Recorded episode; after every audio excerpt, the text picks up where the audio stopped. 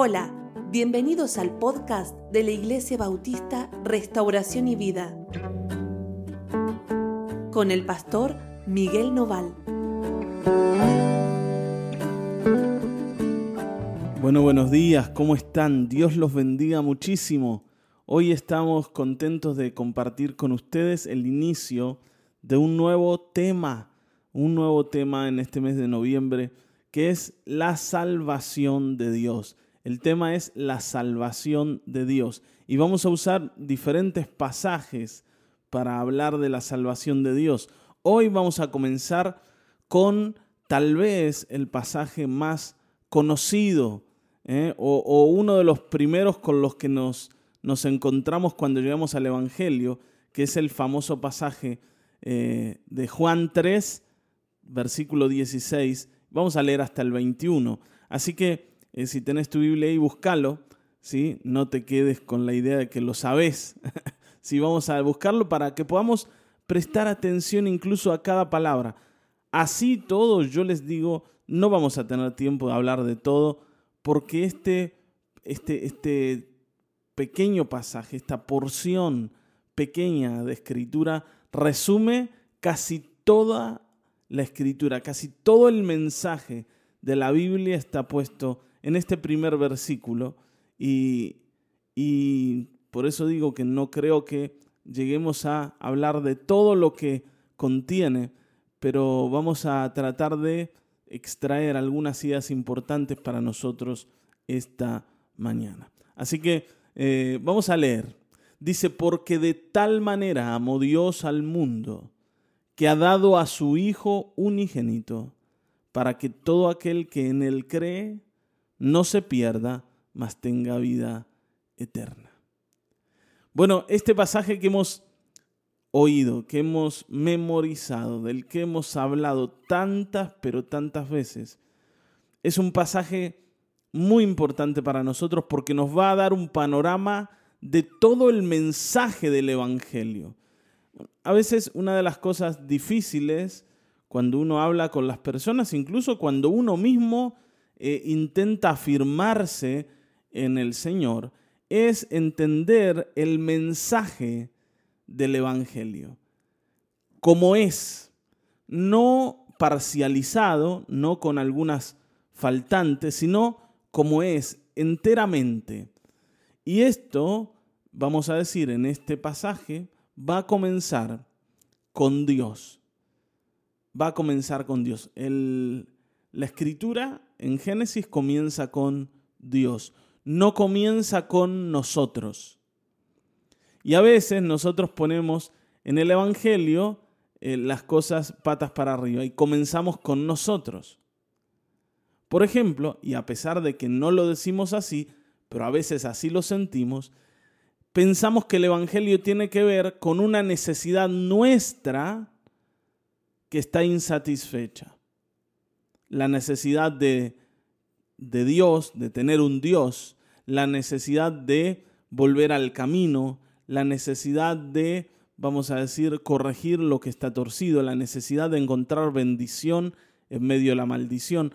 Así hemos llegado a Dios, no, no pensando primero en Él, sino pensando primero en nosotros. Así hemos llegado a la iglesia, así hemos llegado a estar en contacto con este mensaje. Pero lo que primero tenemos que ordenar es que el Evangelio, y especialmente no hablando de este pasaje, empieza con Dios. La Biblia empieza con Dios, no con nosotros. Él es el importante, a Él es a quien debemos mirar y hoy tenemos que tener claro esto. Empezamos por Dios. De tal manera amó Dios al mundo de tal manera, cuando dice de tal manera, está usando una expresión que nos va a decir, con tanta fuerza amó Dios al mundo, con tanta profundidad amó Dios al mundo, que hizo lo que hizo. El amor de Dios está demostrado con su acción siguiente, que dice que ha dado a su Hijo unigénito. Y esto nos demuestra qué es el amor. Vieron Juan, el mismo autor de este libro, en, sus cartas, después nos va a decir, dice Dios es amor. Y a veces eso de Dios es amor eh, parece más bien un cliché, una frase hecha, eh, y no, no porque Juan la haya escrito así, sino porque nosotros la entendemos así, como que bueno, Dios es todo amor, ¿no? Dios es todo amor, Dios no se enoja nunca, Dios se banca todas, Dios es un bonachón que no le molesta nada, siempre está de buen humor, se ríe aunque lo despreciamos. Dice, bueno, yo te entiendo, no te preocupes, te amo tanto que nunca me voy a enojar con vos. No, no, ojo, cuando Juan dice Dios es amor, no está diciendo que Dios es ese que nosotros pensamos. Está diciendo que Dios amó de tal manera al mundo que entregó por ese mundo que ama lo más preciado que tenía. Y eso quiere decir que paga un precio por amar. No es alguien a quien no le cuesta amar. Nosotros pensamos que a Dios no le cuesta amar. No sé de dónde sacamos esa idea. ¿Cómo que a Dios no le cuesta amar? A Dios le cuesta amar. Le costó su Hijo unigénito amar. A veces nosotros sentimos que a nosotros nos cuesta amar. Sí, a mí me cuesta, pastor, yo no puedo, porque sí, no sabe lo que me han hecho y entonces, ¿cómo voy a amar a esa persona? Eh, claro, porque nosotros no vemos que a Dios también le costó mucho más de lo que nos cuesta a nosotros amarnos. Dios tuvo que entregar a su Hijo para amarnos. Para amarnos, vamos a decir, en la medida necesaria para salvarnos porque nuestra salvación, que es muy costosa, ¿no? requería un amor, un amor demasiado grande, demasiado alto, porque lo que le habíamos hecho a Dios era muy grave. Y esto lo va a explicar Pablo después en Romanos. Vamos a hablar este mes de Romanos. ¿Sí? En el capítulo 1, a partir del versículo 18, van a ver que Pablo va a decir, ¿no es cierto? La ira de Dios la ira de Dios se va a revelar contra toda la injusticia de los hombres, porque habiendo conocido a Dios, no lo estimaron, no lo, no lo adoraron, no le dieron gracias, sino que lo cambiaron por una imagen de hombre, por una imagen de un reptil, por la imagen de un animal, por imágenes. Lo transformaron en algo común, siendo él el rey de, de toda la creación, siendo Él el Dios eterno, siendo Él el, el, incorruptible, dice, siendo Él el que es todopoderoso, lo hicimos alguien igual que nosotros. Lo redujimos a la expresión de la nada. Y entonces imagínense que Dios para salvarnos, no solo tiene que salvarnos, tiene primero amarnos, ¿no? Con un amor de un tamaño tan grande como nuestro error. Vuelvo a decir, no sé si hoy estoy medio, eh, medio trabado o, hay tanto para decir que, ¿no es cierto?, a uno se eh, parece que no alcanzan las palabras, pero yo quisiera que hoy puedas empezar a reflexionar que el amor que Dios ha tenido que tener por nosotros no es un amor pequeñito, no es un amor, un amorcito, ¿eh? Porque nosotros, bueno, algunos pecaditos, algunos errorcitos cometimos, algunas cositas hicimos, así lo vemos, ¿vieron? Como, bueno, sí, un poquito sí, pero bueno, a Dios le sobra amor. Se le, no, se le cae de los bolsillos el amor a Dios. No es así. No es así, dice, de tal manera amó Dios al mundo que ha dado a su Hijo unigénito. O sea, no había forma de amarnos lo necesario sin entregar a Cristo porque nuestro pecado era demasiado grande. Era tan grande que tuvo que venir Cristo Jesús y dar su vida por nosotros. Entonces, cuando hoy nos enfrentemos a la salvación, enfrentémonos a algo que vale demasiado y que no podemos despreciar, que, requirió un amor extremo, una ofrenda extrema para ser cubierto ese pecado. ¿Me estoy explicando? ¿Me están entendiendo lo que digo? Bueno, es importante porque nuestra vida, incluso nuestro diario vivir con Dios, tiene que, tiene que ver con esto, está moldeado por esto. Si yo sirvo a un Dios que me amó poquito, yo lo amo poquito. ¿Está bien, no? El Señor le hacía una pregunta, ¿no? Al, al fariseo. Y le decía, ¿a vos qué te parece? ¿Quién ama más? ¿El que, ¿Al que se le perdona más o al que se le perdona menos? ¿Cuál, cuál, cuál va a amar más?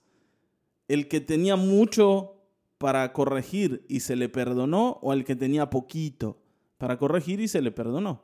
Y entonces el fariseo dice, bueno, creo yo que el que más, ¿eh? al que más se le perdonó, ese va a amar más. Y entonces el Señor dice, claro, así es. Por eso vos, como religioso, que sentís que lo que te tienen que perdonar es poquito, amas poquito. Y nuestro amor por Dios y nuestras, vamos a decir, nuestras recaídas infidelidades y, vamos a decir esa vida como que va y viene con Dios, tiene que ver con que no hemos entendido del todo el mensaje del Evangelio. A pesar de que nosotros sintamos que ya lo sabemos. A pesar de que pensamos que el Evangelio, bueno, es, ¿no es cierto? Es algo que, uno aprende en la escuela dominical, ¿eh? que, que no, no es demasiado difícil, demasiado complicado. Había una persona que vino a la iglesia hace un tiempo de visita y entonces vino buscando ayuda la citamos en una conversación y la persona comienza diciendo, yo sé que me voy al infierno. Y eso nos sorprendió porque era una persona de muchos años de iglesia. Y entonces pensamos, no, bueno, algo no ha entendido, algo no ha entendido del mensaje, vamos a predicarle. Entonces empezamos a predicarle el mensaje del Evangelio, ¿no?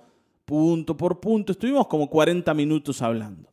Cuando estamos por terminar, la persona dice, no, pero esto yo ya lo sé. Está bien, ¿no? Esto yo ya lo conozco. Esto, eh, yo pensé que me iban a dar otra cosa, que me iban a orar, que me iban a, a, ungir con aceite y me iban a sacar el problema. Yo esto ya lo sé. Entonces le digo, bueno, pero si lo sabes, ¿cómo es que recién decías que estabas segura de que te ibas al infierno? Bueno, bueno, bueno, pero eso es una manera de decir, es una expresión, me equivoqué tal vez. No, pero yo conozco, incluso el Señor me revela cosas. Y bueno, y ahí ya uno piensa, ¿no? Que la persona está más desorientada de lo que pensabas. Pero, ¿qué, ¿qué, es lo que nos pasa? Que nosotros sentimos que el mensaje del Evangelio es algo que, como digo, se aprende en la escuela dominical. Y después, todo lo demás tiene que ser algo más avanzado. No hay nada, nada más profundo y avanzado que el mensaje del Evangelio. Y no podríamos, ninguno de nosotros, decir que ya lo conocemos hasta el día en que no lleguemos a la presencia del Señor, hasta el día en que, como dice Pablo, el Señor complete la obra en nosotros. No vamos a saber lo que tenemos que saber de la manera en que lo tenemos que saber. El Evangelio es muy profundo y al pensar que es algo sencillo, simple, que el amor de Dios sí, el amor de Dios, porque a Dios no le cuesta amar, porque a Dios nada le, no, no siente nada, no le pasa nada al Señor. Bueno, entonces el mensaje del Evangelio sí, Dios envió a su Hijo, murió en una cruz, creemos en Él y punto. No es así. Mi amor por Dios, mi amor por Dios va a ser moldeado, como dijimos, por ese concepto que yo tenga de cuánto Dios me amó. Entonces hoy entendamos esto, Dios nos amó demasiado. Y demasiado nos amó no porque quiso amarnos demasiado, sino porque era lo único que nos podía salvar. Dios nos amó con la misma intensidad con la que nosotros no lo amamos a Él y lo despreciamos. Dios puso la balanza equilibrada cuando nosotros la desequilibramos. Por eso algunos piensan también que cuando lleguen delante de Dios, ellos van a poder equilibrar la balanza del pecado con obras buenas. Yo llego a Dios y le digo, bueno, me mandé estas macanas, sí, un montón.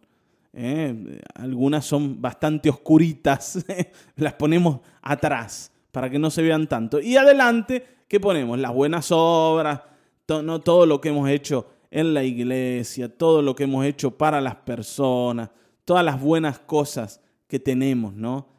¿Eh? los, incluso los talentos, los dones, pensamos que también pesan ahí. Y decimos, bueno, Señor, más o menos, está equilibrada la balanza. Hice un montón de cosas mal, pero acá hay un montón de cosas buenas. Hermano querido, nada, nada de lo bueno que hagas, aunque te dediques toda tu vida a tratar de agradar a Dios, va a llegar a balancear en un punto la balanza, porque el pecado no tiene cómo ser pagado por el hombre. El único que puede balancear esa balanza, si es que queremos verlo de esta manera, es Dios con un amor más profundo del que podemos entender y con una ofrenda más grande que la que jamás nosotros podríamos dar, que es la vida de Jesucristo.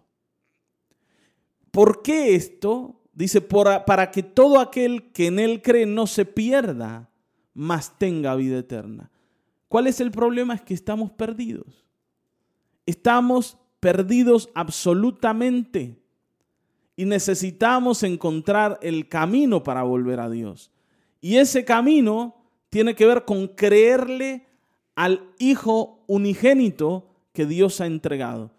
Por eso digo, me estoy extendiendo solo en este versículo, pero ¿por qué es importante entender? Cuando dice que lo ha dado, está diciendo, lo ha dado para que muera en la cruz. O sea, lo ha dado para que sea sacrificado. No es que lo ha dado así como diciendo, acá está, ¿no? Ahora les va a hacer unos milagros, unas sanidades, ¿eh? les va a multiplicar los panes y los peces. No, lo ha dado no para que haga milagros, lo ha dado para que muera en la cruz. Y no estoy negando lo otro que el Señor hizo y, que también nos enseña mucho de quién es Él. Pero cuando dice que Dios ha dado a su Hijo, está diciendo eso, lo ha dado al sacrificio, para que todo aquel que en Él cree no se pierda, porque ya está perdido, sino tenga vida eterna. Y este mensaje comienza con Dios en el comienzo y con Dios y termina con Dios en el final, este versículo con la vida eterna junto a Él de todos aquellos que han creído en el Hijo de Dios. Y no hay más. Olvídate de todo lo demás y tal, y tal santo, y tal otro, y tal otra. No hay más. El único que te puede llevar a Dios es Jesucristo. Él es el sacrificio necesario para limpiar tu pecado. Así que hoy tenemos que creer. Y dice el versículo 17, fíjense, porque no envió Dios a su Hijo al mundo para condenar al mundo, sino para que el mundo sea salvo por él. El Señor envió a su Hijo no como juez, sino como siervo. Y esto, bueno, sí, sigue aumentando ¿no? el grado de, de, de profundidad del mensaje. Y como digo, no tengo tiempo para hablar de todo, ni, nos alcanzaría el día para hablar de todo. Pero dice, no envió Dios a su Hijo al mundo para condenarlo. Cuando el, el Dios eterno se encarna en un hombre, el Hijo de Dios, que es Dios igual que su Padre, se encarna, no viene como un juez, siendo que Él es a quien nosotros hemos dañado, a quien hemos dejado, a quien hemos defraudado. No viene para para, vamos a decir, para cobrar la deuda, sino viene para salvar al que debe. Y vuelvo a decir, nuestro amor o la idea del amor, y cuando decimos Dios es amor, está diciendo Dios es el que pone el nivel cuando tenemos que hablar de amor. Dios es el que, Dios es el que es el, el modelo y el ejemplo del amor. ¿Cómo se ama? Entregándose. ¿Cómo se ama? Pagando la deuda del otro, no cobrando deudas, no condenando al que hizo las cosas mal. Así se ama. Está bien, ¿no? Y si queremos hablar de amor, hablemos de Dios. pero no de Dios como con mariposas y florcitas, sino de un Dios que tiene que sufrir por nosotros, que tiene que pagar por nosotros, que no va a condenar a un mundo que merece ser condenado, sino que viene a salvarlo, viene a salvar a los enemigos, a los enemigos. Por eso el Evangelio habla de eso, ¿no? De que Cristo no vino a dar su vida por los amigos, sino por los enemigos. Y esos enemigos éramos nosotros, vos y yo. Entendamos esto. Y entonces, ¿no es cierto? Dice, Él vino para salvar al mundo. El que en Él cree no es condenado. El que en Él cree no es condenado. Pero el que no cree ya ha sido condenado, porque no ha creído en el nombre del unigénito Hijo de Dios. Y acá viene otra parte. Está bien, ¿no? Nosotros pensamos lo siguiente. Los que aceptan a Cristo se salvan y los que no aceptan a Cristo se van a perder. ¿No? Los que aceptan a Cristo, los que creen en Él, se van a salvar. Los que no aceptan a Cristo se van a perder. ¿A causa de qué? De su decisión, si aceptan o no aceptan. Bueno, no es esa la idea. La idea es la siguiente. Todos están perdidos de antemano están destituidos de la gloria de Dios, están condenados y solo tienen una oportunidad de salvación los que creen. Los que no creen no es que van a ser condenados, ya están condenados porque son pecadores. ¿Me estoy explicando? A veces nosotros decimos, ¿no? Como que esto se va, el partido se va a definir allá en el cielo. Cuando lleguemos delante del trono de Dios, vamos a ver qué Dios decide. No, no, Dios ya ha decidido. Los pecadores, es más, en realidad, si lo queremos ver así, no es que Dios ha decidido, hemos decidido nosotros. El día en que Dios le dijo a Adán, el, cuando comas de ese árbol te vas a morir, el que decidió comer del árbol fue Adán. No fue Dios el que quiso condenar al hombre. Dios incluso le avisó, no vayas para allá, no toques no, no toques ahí, no hagas acá, no comas acá. Y es lo que nos pasa a nosotros, no vayas por ahí, no andes en el camino de los malos, no toques lo inmundo, no hagas... Y nosotros vamos a hacer lo que nos dicen que no hay que hacer. Está bien, ¿no? Entonces los que deciden perderse somos nosotros. Y uno le pone, ¿no? Incluso el peso a Dios, ¿no? Señor, tenés que salvarlo. Señor, tenés que hablarle, Señor, que la persona conozca el Evangelio. Está bien, yo lo entiendo, porque así yo también oro, para que el Señor haga algo, pero no porque debe, sino por misericordia, porque Él es misericordioso. Pero en realidad, los que hemos elegido la perdición somos nosotros. Primero, en el Edén, desentendiéndonos de la recomendación de Dios y del, mandato de no comer del árbol, y ahora que recibiendo al Hijo de Dios que viene a salvarnos y no a condenarnos, seguimos sin elegirlo, seguimos sin creerle, seguimos ignorándolo. Entonces recuerden esto, el mundo ya está perdido. El Evangelio es una excepción, una excepción de salvación. ¿Para quiénes? Para los que creen, no para los que se portan bien, para los que creen. Está bien, ¿no? Ahora dice, y esta es la condenación. ¿Vieron? Dijo, los que no creen ya están condenados. Y esta es la condenación. Que la luz vino al mundo y los hombres amaron más las tinieblas que la luz, porque sus obras eran malas. Ustedes eh, se acuerdan, ¿no es cierto?, que cuando el Señor se acerca el mundo, en vez de recibirlo, el mundo lo desprecia. Dice que a lo suyo vino y los suyos no lo recibieron. Los hombres estaban enamorados de las tinieblas y cuando la luz viene a ellos, vino la luz. No había luz acá, vino la luz. Nosotros seguimos amando las tinieblas. Y fíjense que cuando dice amaron más las tinieblas, usa la palabra ágape para amar. Algunos dicen, eh, ¿no? han desarrollado todo un, concepto eh, a través de estas palabras que en la Biblia traducen por amor. Especialmente hay dos palabras ¿sí? Eh, que se traducen por amor. Una es ágape, que tiene que ver con el amor a Dios, con el amor en el matrimonio. ¿sí? A, pesar de que algunos piensan que el amor en el matrimonio es la palabra eros, no es así. En la Biblia no existe la palabra eros, lo aclaro. Ágape es para el amor profundo a Dios al, en el matrimonio también. Y la palabra filos, que es una palabra de amor, de amistad, de amigos, ¿no es cierto? Un amor como más un poquito más eh, alejado, ¿no? un poquito menos intenso.